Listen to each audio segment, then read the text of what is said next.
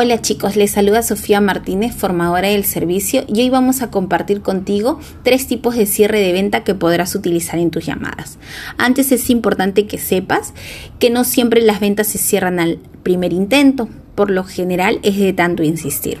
El primer tipo de cierre que vamos a ver es la pregunta cerrada, ¿no? Un ejemplo de pregunta cerrada es el número que vamos a aportar, es este el que te estoy llamando, ¿verdad? Es el que como respuesta me va a dar un sí o un no de parte del cliente. Ya sabes que si es un no, pues le rebatimos y volvemos a generar otro intento de cierre. El cierre número 2 es el cierre alternativo, en el que le vamos a dar alternativas al cliente. Un ejemplo sería, ¿te vendría bien que el técnico vaya por la mañana o por la tarde? El cliente elegirá una de estas dos opciones. El tipo de cierre número 3 es el cierre que asume la respuesta del cliente y se salta a una toma de datos.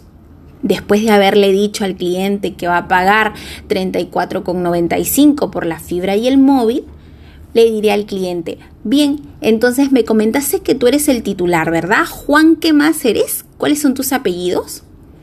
O también puede ser con la dirección. Entonces el técnico iría a la calle que hemos confirmado la cobertura, ¿verdad? Es calle San Juan con código postal. Bien, me indicas un correo electrónico para hacerte llegar también la información. ¿Sí?